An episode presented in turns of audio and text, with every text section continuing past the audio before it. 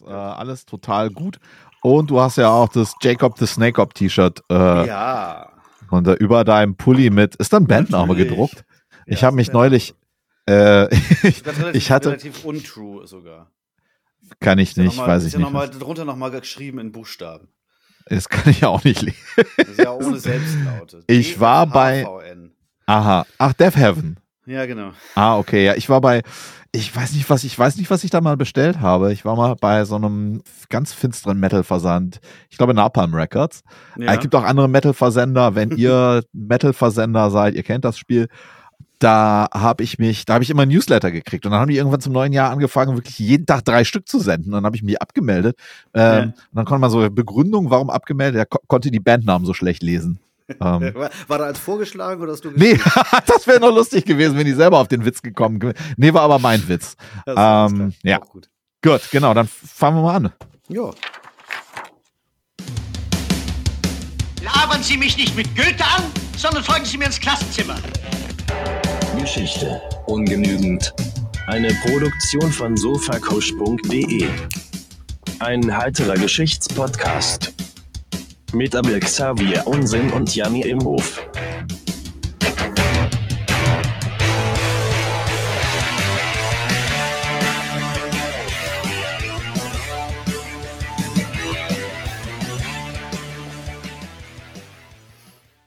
Hallo und herzlich willkommen zu Folge 77 von Geschichte ungenügend, dem heiteren Geschichts- und Popkultur-Podcast. Mit mir, Janni, und meinem allwöchentlichen Gegenüber, dem Capo des Bremer SV, Abel Xavier Unsinn. Schönen guten Tag. Nee, solche. Hallo. Ist zu viel der Ehre. Naja, nee, nicht, nicht, nicht, nicht irgendwie die ganze Zeit auf dem Zaun und schreien. Nee, nur hinterm Zaun und schreien. Auch gut. Wie geht's sonst? Ja, sonst äh, bin ich etwas äh, Ferien äh, gestresst erholt und sonst geht's ganz gut. Oh, Ferien. Wie Ja. schön. Beneidens, beneidenswert. Und ihr seid auch zu beneiden, denn ähm, ihr hört einen richtig guten Podcast. Und was wir hier nämlich wöchentlich in diesem Podcast machen, ist, dass ich euch und Abel jede Woche eine bemerkenswerte oder weirde oder lustige Episode aus der Weltgeschichte vortrage. Und Abel ist jede Woche unvorbereitet und wird aber immer gezwungen, die großen historischen Zusammenhänge in drei Sätzen abzuhandeln. Und heute haben wir eine, eine von unseren Kurzfolgen. Da machen wir immer noch ein bisschen Follow-ups und Korrekturen und die nennen wir dann Fußnoten. Und wenn ihr da auch was habt und uns was sagen wollt, dann schreibt uns doch auf unseren Social Medias, die wir haben. Ja, die haben wir angeblich. Also, wenn ihr uns eine Mail schreiben wollt, dann schreibt ihr eine Mail an geschichteungenuegend.gmail.com. Und wenn ihr äh, uns bei dem sinkenden Schiff Twitter noch irgendwie eine Nachricht schicken wollt, bevor es vergluckert ist, dann tut ihr das unter dem Handle ungenugend. Da sind schon die Ü-Punkte eingespart worden. Ja, zusammen mit den Engineers von Twitter sind die Ü-Punkte auch eingespart worden. Right on. Äh, ich habe gar nicht so viel an Korrekturen, obwohl bei Fanjo äh, auch was falsch war, aber eben, äh, machen wir ein andermal. Ähm, Anderes Mal, okay. Ein anderes Mal, ja, ja. Ich habe nämlich äh, erstmal nur einen großen Dank an unseren Hörer C, der uns erstens eine ganz liebe E-Mail geschrieben hat und uns zweitens darauf hingewiesen hat, dass man ohne Kreditkarte gar nicht unsere Spendenplattform für, wenn ihr uns Kaffee ausgeben wollt, bei mir Coffee, kann man gar nicht ohne Kreditkarte nutzen. Also wenn ihr irgendwie eine gute Alternative wisst, sagt uns Bescheid. Und äh, ja, nochmal vielen Dank für die warmen Worte. Ich realisiere das ja immer wieder aufs Neue, dass das ja auch ganz normale Menschen hören. Und ich freue mich da immer wie so ein kleines Kind, wenn ich sage, ah, da sind irgendwelche Leute, die kenne ich gar nicht, die hören sich das hier an und finden es vielleicht sogar gut. Vielen Dank. Ja, ja, auf jeden Fall. Und ja, ich, wie gesagt, heute sollte es ein Kurzthema werden. Es ist mir allerdings dermaßen um die Ohren geflogen. Also das ist immer weiter auf, also auf, aufgegangen wie ein Hefeteig. Und ähm, jetzt schauen Eine wir mal. Fußnote das, über zwei äh, Seiten quasi gleich. die ist über zwei Folgen, wenn wir, na, wenn ich wirklich ins Detail, ins Detail gegangen wäre. Dementsprechend gehen wir heute ein bisschen schneller durch, durch das Leben und die Räuberpistole von Arthur Alves dos Reis. Was? Zweit, zwei, zweifacher König? Dos Reis, also nicht Reyes und ich kann auch kein Portugiesisch, denn er wird am 3.9.1896 in Lissabon in Portugal geboren. Mhm, mhm, mhm. Kommt aus einfachen, aber nicht armen Verhältnissen. Der Vater hat so ein kleines Geschäft Und äh, ja, die, die Kindheit ist mal nicht so die klassische Geschichte ungenügend äh, Biografie, sondon er. Er wächst in einer behüteten Familie auf, hat freundliche Geschwister, liebevolle Eltern. Geschwister weiß ich jetzt gar nicht, aber ja, das ist, gerät erst so ein bisschen in Schieflage 1900, 1916, wo, es ist der Erste Weltkrieg, Portugal äh, hat sich immerhin die, die richtigen Alliierten ausgesucht, hinten raus, aber das ist schon ein ganz schöner auch Aderlass für die portugiesische Wirtschaft. Aber ich greife vor. Ja. Kann ich ja kurz als Fußnote, als, als Fußnote in der Fußnote einpflegen, äh, dass wir ja auch eine Playlist haben für sowohl beim YouTube für irgendwelche Links und Hinweise, die du hast, und beim Spotify für Songs, die äh, hier irgendwie zu den Sachen passen. Und wo du gerade 1916 sagst, wollte ich doch gerne mal die erste und quasi bis dahin einzige Ballade von Motorhead auf die Playlist packen, nämlich 1916. Das ist total schön. Nur, nur Bassdrum und was ist das? Irgendwie Flöte, ne? Nee, der singt da 16 years old genau. when I went to the war. Genau. Yeah, ja, oh Mann, das ist ja, oh, am Schluss, war ja, geiles Lied. Ähm, okay, Gänsehaut. Ja, uh. Ich hatte neulich auch wieder irgendwie, auch wieder was mit Krieg und einem Lied, wo ich Gänsehaut gekriegt habe. Das war wenn wir schon heute total vom Thema ab, The Partisan von Leonard Cohen aus seinem ah. Frühwerk. Ist auch einfach irgendwie geiler Song. Über Leonard Cohen möchte ich auch noch mal länger mit dir reden. Ich glaube, ich komme oh, jetzt ja. in das, ich glaube, ich komme jetzt in das Alter. ja, ja. Müssen wir zur, zur, zur, zur Cohen-Vorsorgeuntersuchung. Ja. So, okay. dann normal. Arthur Alves dos Reis geht zur Universität. Er besucht eine technische Hochschule, bricht diese aber schnell ab, weil ihm das alles so anstrengend und zeitraubend erscheint. Warum kann man nicht einfach so einen Universitätstitel haben? Das erscheint ihm alles viel zu anstrengend und zeitraubend. Und ähm, stattdessen macht er was? Er malt sich sein Abschlussdiplom einfach selbst. Genau. Und an welcher, von welcher Universität schustert er sich da eins zu? Was ist denn da berühmt? In Portugal. Äh, wahrscheinlich oh. eine in Lissabon, aber fällt mir gerade nicht Größer ein. Coimbra. Größer, größer denken. Ach so. Wie Alves dos Reis. Denk mal äh, an größer denken heute. Von Cambridge. Oxford. Knapp ein Ruderrennen, ein Ruderrennen dran vorbei. Ja. ja. Nee, er macht einen, ähm, er macht einen Abschluss, also er macht mehrere Abschlüsse in, ähm, in Oxford. Nämlich der 22-jährige Portugiese hat dann irgendwann einen Abschluss in Geologie. Ich lasse ein paar Sachen auch aus. Mathematik, Physik, Metallurgie, Paläographie und mehrere Titel der Ingenieurswissenschaften. Und für diese Ingenieurswissenschaften hat er sich sogar eigens einen polytechnischen Fachbereich an der Universität Oxford einfach ausgedacht. Was ein, damals alles geht. Ein moderner Dr. Faustus. Ja, habe nun ach. Ja. Folgendes alles nicht studiert. Ähm, selbst gepinselt, ja. Genau, und mit diesen selbstgepinselten Referenzen geht er im Jahr 1916 in die portugiesische Kolonie Angola. Ah. Er wird dort umgehend als Ingenieur, also als hochrangiger Ingenieur bei der dortigen Eisenbahngesellschaft angestellt, weil er dann mit seinen 22 Jahren und einem Dutzend Universitätsabschlüsse ein super Kandidat zu sein scheint. Hinterfragt auch keiner, wie man irgendwie mit 22 zehn Abschlüsse haben kann was also rauskommt, er ist, er ist, er ist ein Confidence Man auf jeden Fall. Also er kann sich gut verkaufen und ähm, zu dieser Zeit ist Portugal auch eine Republik und meine ich, und ähm, da wechseln die Regierungen und wer dann wie wo was ausstellt, das wird, aber das wird gleich nochmal wichtig. Okay. Aber er, er hat aber nicht nur ein Talent, sich selbst zu verkaufen, sondern auch ein Talent, ähm, Dinge zu fälschen. Und ähm, was er auch macht, ist, ähm, sich mit einem ungedeckten Scheck in ein Pokerspiel mit den Granden der Eisenbahn äh, einzukaufen. Und am Ende dieser Pokerpartie ist er der Mehrheitsaktionär der angolanischen Eisenbahngesellschaft. Ach, nicht wirklich. So einfach geht es? Er hat sich mit nichts eingekauft. Wie geht es eigentlich mit einem ungedeckten Scheck? Man sagt mhm. einfach, hier ist ein Scheck von der Bank da drüben. Ja, der, der, das, bitte. Und dann sagen die, aha, wenn Sie mir das geben, wird es schon stimmen. Genau. Und dann Ah. gehst du mit dem Scheck zur Bank und dann ist es was, was, was, was man früher sagte man, dann platzt ein Scheck. Ja. Da steht man am Schalter. Ja, Diese Oh, Person Konfetti. ist uns unbekannt. ja. Alvestos Reyes. Oh, nee. Uh, uh, uh. Ja, nee, aber ähm, er ist sozusagen mit nichts in diese Partie rein und mit Aktien raus. Und er hat sich da durchaus jetzt ein gewisses Vermögen erwirtschaftet, aber ähm, er hat jetzt auch gar nicht besonders große Lust darauf, jetzt irgendwie diese Firma zu betreiben und Eisenbahnmogul zu sein. Mogul reicht ihm einfach. ähm, und er investiert sein Geld aus dieser Firma in die nächste Firma 1922 in den US-Autoimporteur Ambaka. Und Okay. da greift er in die Kasse. Also Moment, ein US-Autoimporteur ist ein US-Unternehmen, das Autos impor- importiert oder ein portugiesisches Unternehmen, das US-Autos nach Portugal importiert. Letzteres, ganz hervorragend, ja. Also die Ah. Und also Angola ist schon hinter sich gelassen. Angola hat er nur dafür genutzt, irgendwelche Aktien einzusacken. Er ist wieder zurück in, in Mhm. Portugal, ja.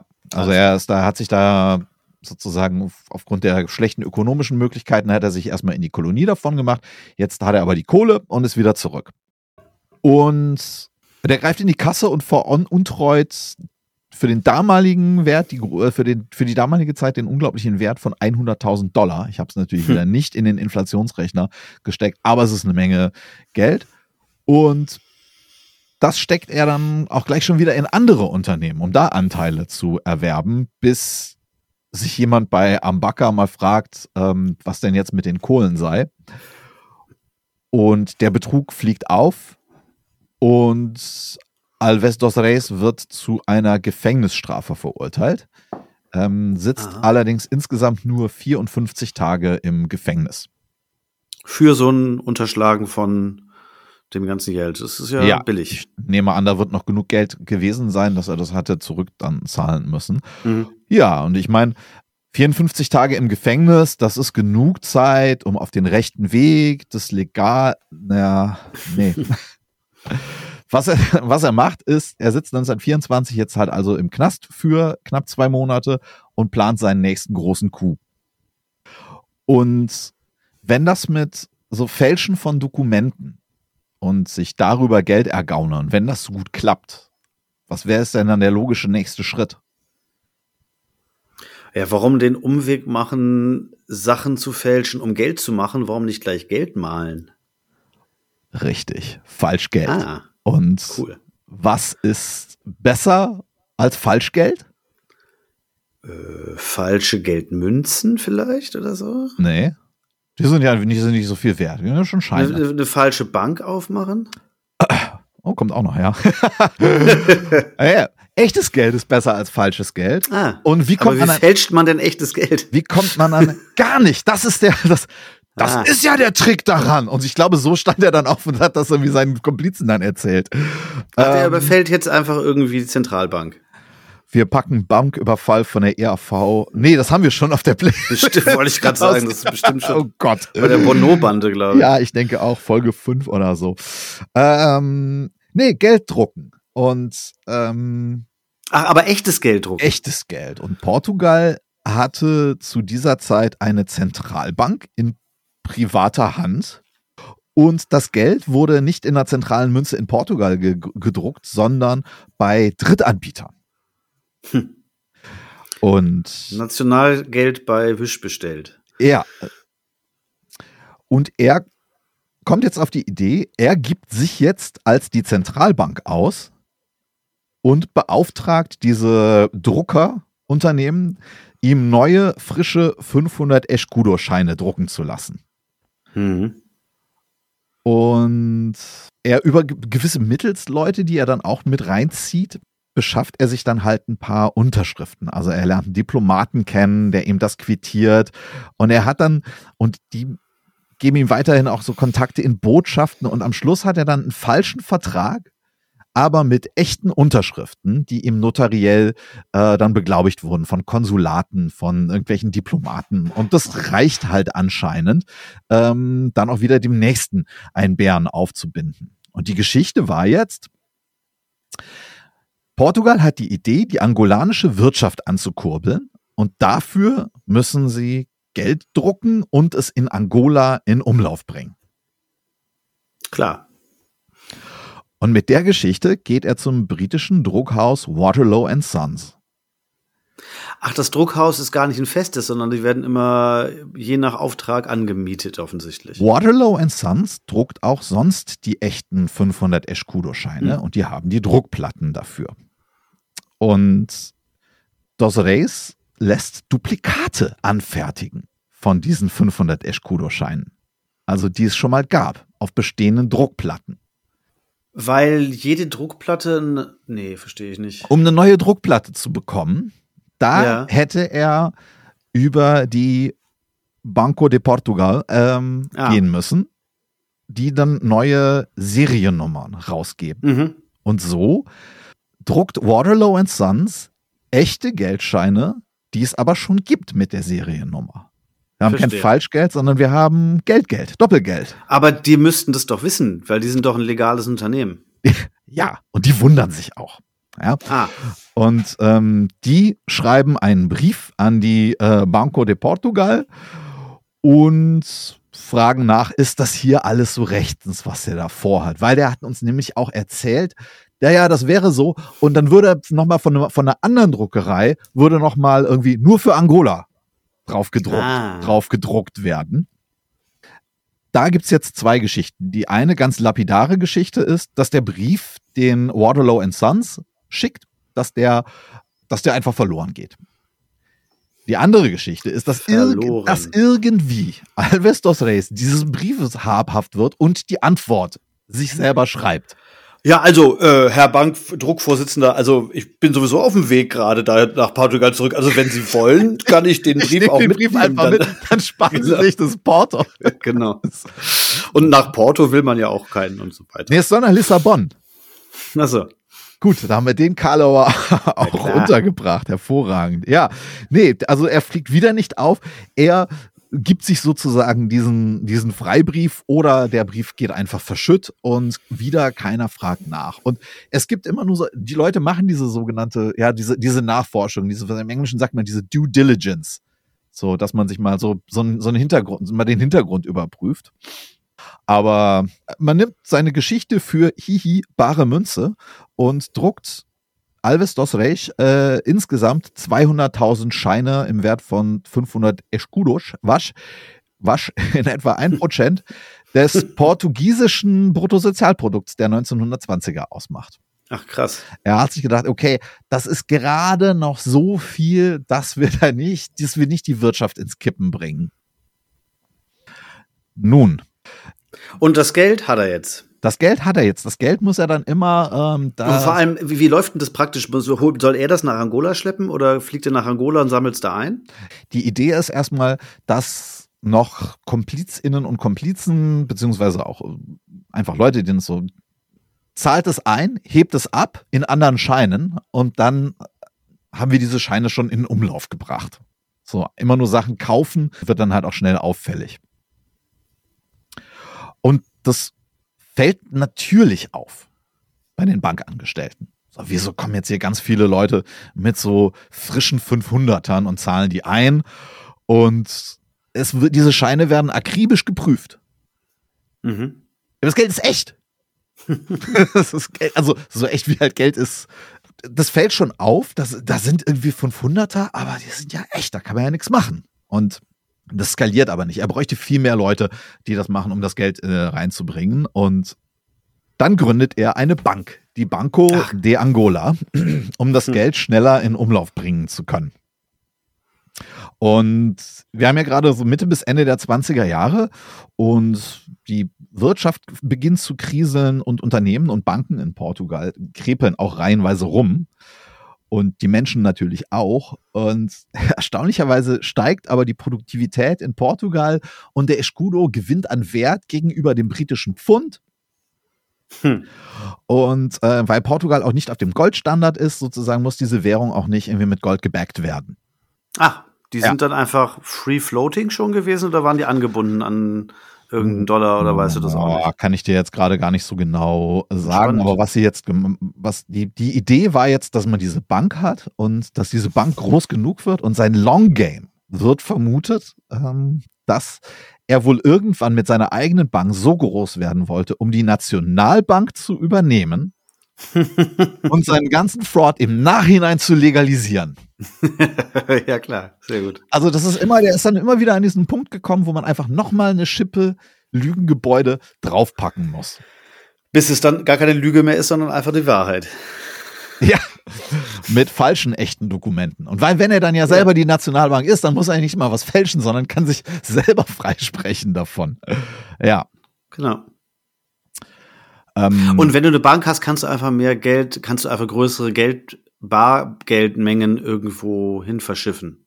ja. Und einfach den Leuten halt, den, den Leuten diese, diese genau. falschen Scheine aus, echten Ja, falschen klar. Scheine auszahlen. Also irgendwann wird es aber dann doch zum Beispiel einem, einem investigativen Reporter der Zeitung O Seculo das Ganze so verdächtig, dass da eine Bank wächst und wächst, während es den anderen schlecht zu gehen scheint. Und diesen Artikel liest der Wechselstubenmitarbeiter Manuel de Souza und dem fällt das dann auch, ja, das, das kann nicht stimmen mit den Scheinen. Und er prüft diese Scheine auch immer noch mal. Und die Scheine sind und bleiben echt. Und Hm. irgendwann guckt er halt da drauf und guckt und guckt. Und irgendwann fällt sein Blick auf die Seriennummer. Und er fängt an zu vergleichen. Und irgendwann tauchen zwei 500 Escudo-Scheine auf mit der gleichen Nummer. Und die Sache fliegt auf. Ja, geil. Ja. Dieses Mal kommt er nicht mit 54 Tagen davon, der Alvestos Reis. Ja. Es gibt 20 Jahre für so Gesamt, Gesamtscheiße, ist glaube ich das Urteil, für alles, was er da abgezogen hat. Und die muss er auch ohne Gnade komplett abbrummen. Also seine Komplizen sind alle, haben alle die Flucht ergriffen. Da waren auch Deutsche und Niederländer dabei. Die haben sie alle nach und nach dann nochmal eingesackt. Und er hat wohl irgendwie, also entweder hat er Reue gezeigt oder er hat gedacht, er kommt da noch irgendwie vom Haken jetzt. Ja. Deswegen ist er nicht geflohen, meinst du? Deswegen ist er nicht geflohen, sondern von Angola tatsächlich nach Portugal zurückgekommen. Äh, und ähm, dann haben aber die Handschellen geklickt bei der Einfahrt in den Hafen. Ja. Und das war der zweitgrößte Falschgeld, wobei man kann halt nicht von wirklich von einem Falschgeldskandal sprechen, ähm, wenn man es nicht selber gefälscht hat. Ähm, Vielleicht hat er einfach auch so ein, so ein Mindset gehabt, dass der gesagt hat, ja, jetzt, jetzt habe ich es halt versucht und jetzt war es ganz geil und jetzt ist auch vorbei. Ja, Also es klingt ja fast so ein bisschen, als wenn der, weil der, das klang am Anfang so, als wenn er schon am Anfang mit seiner angolanischen Eisenbahn ja schon eine ganze Menge Kohle gemacht hätte. Jetzt also nicht gewissermaßen aus Existenznöten heraus jetzt immer den nächst höheren Level da ein, äh, angestartet hat, sondern scheinbar hatte der einfach auch ein bisschen Bock am Thrill. das ist eine gute Frage. Ist die, ist der, ich denke, das ist so eine Mischung aus allem. Du hast auf der einen Seite Gier, dann hast du aber auch den Thrill und dann kommst du aber auch nicht mehr raus, sondern du musst dein, dein Stimmt. du musst an deinem Lügengebäude ja immer weiter ähm, Bauen. weiter bauen. Und das hat er ja nur wirklich gemacht. Er hat ja, am Schluss hat er halt wahrscheinlich hätte er am Schluss Portugal übernehmen müssen, um sich äh, um sich dann freisprechen zu können. ja, genau. Ja, was du Da die- gibt's ja auch so moderne Vergleiche, dass Leute Präsidenten werden wollen, um ihre eigenen dunklen Vergangenheiten irgendwie sauber zu waschen. Ja, das ist so nicht mal lustig als individuelle Anspielung, weil da könnten so fünf, sechs Leute gerade global gemeint sein. Locker, also mindestens. Schein, ja, ja, oder haben es schon gemacht. Also ich Ja. meine, letztendlich ist es ja nichts anderes als der gut, der Escobar. Der hat sich doch auch ins äh, Parlament wählen lassen, damit er irgendwie immun ist gegen Verfolgung. Ja. Gegen Auslieferung. Ja, Genau. so weit hat's ähm, hat's hier Alvestos Reis nicht gebracht. Ähm, er hat's immerhin zu einer Verfilmung in den 70ern in Italien fürs Fernsehen und in den 2000ern in Brasilien fürs Fernsehen und äh, in etliche Podcast-Folgen, wie ich dann, als ich schon halb drin war im Thema, habe ich dann festgestellt, oh, das ist ja total abgegrast. und auch ja, eigentlich ein bisschen länger als für eine Fußnote, aber ich habe dann halt mal weiter, weiter recherchiert und es ging halt immer weiter und es wurde immer wilder. Ja, schön. Danach ging Portugal wahrscheinlich den Bach runter, finanziell. Das wird dann, und das wird dann auch immer draus gemacht. So, ja, und der hat dann Portugal in den Abgrund und dann später in die Diktatur gestürzt. Ach, das auch noch. Hm, nicht ganz, würde ich sagen. Also ja, Ja. hat dieser Skandal wahrscheinlich auch so eine psychologische Wirkung gehabt, dass die, dass so die, das Vertrauen in die Wirtschaft und Banken und Staat vielleicht nicht mehr das allergrößte war, wenn sowas im großen Stile passiert. Und dann gab es aber eben halt auch äh, global ökonomische Probleme auf Ja, der Welt. Also das ist nie so eine, das ist immer multikausal. Man kann jetzt nicht sagen, der hat das da gemacht und deswegen ist es da in die, in die Binsen gegangen. Zumal, um da gleich zur Diktatur zu kommen, da gibt's ja auch noch Leute, die dann da die Diktatur irgendwie ermöglichen und durchziehen wollen. Ja. Das sind ja dann weniger die Leute, die irgendwann mal Geldscheine nachgemacht haben. Ja, Im wahrsten Sinne des Wortes. ja, ganz genau. Naja, sehr gut. Ja, das war einer der Nee, größten, sagte mir natürlich nichts. einer der größten, einer der größten Beschisse aller Zeiten. Ähm, Du sagst, es ist der zweitgrößte Ge- Geldfälscher-Skandal. Was ist denn der größte? Hm, Ah. sag ich mal noch nicht. Aber könnt ihr ja, ach, könnt ihr ja nachgucken. Spoiler ist was mit Nazis. Ähm, Ah, ja. Ja, das war jetzt diese sehr kleine, ich dachte, es ging als, so, so, ging, ging als ganz kleines Geschichtchen durch, aber dann gab es da immer noch mal mehr Facetten. Auf jeden Fall muss er ein unheimlicher Confidence Man gewesen sein und er hatte eine richtige Idee, bis es halt, äh, bis es halt nicht mehr geklappt hat. und die Opportunitäten, die müssen ja auch da sein. Die Gelegenheit klopft an. Alles klar, Ja. super. Vielen Dank dir für die Zeit. Vielen Dank euch fürs Zuhören. Und wir hören uns nächste Woche wieder mit einer etwas längeren Folge. Bis dahin bleibt uns gewogen, schreibt uns was oder nicht, spendet uns einen Kaffee oder nicht. Habt eine gute Zeit und wir hören uns nächste Woche wieder. Vielen Dank und tschüss. Tschüss.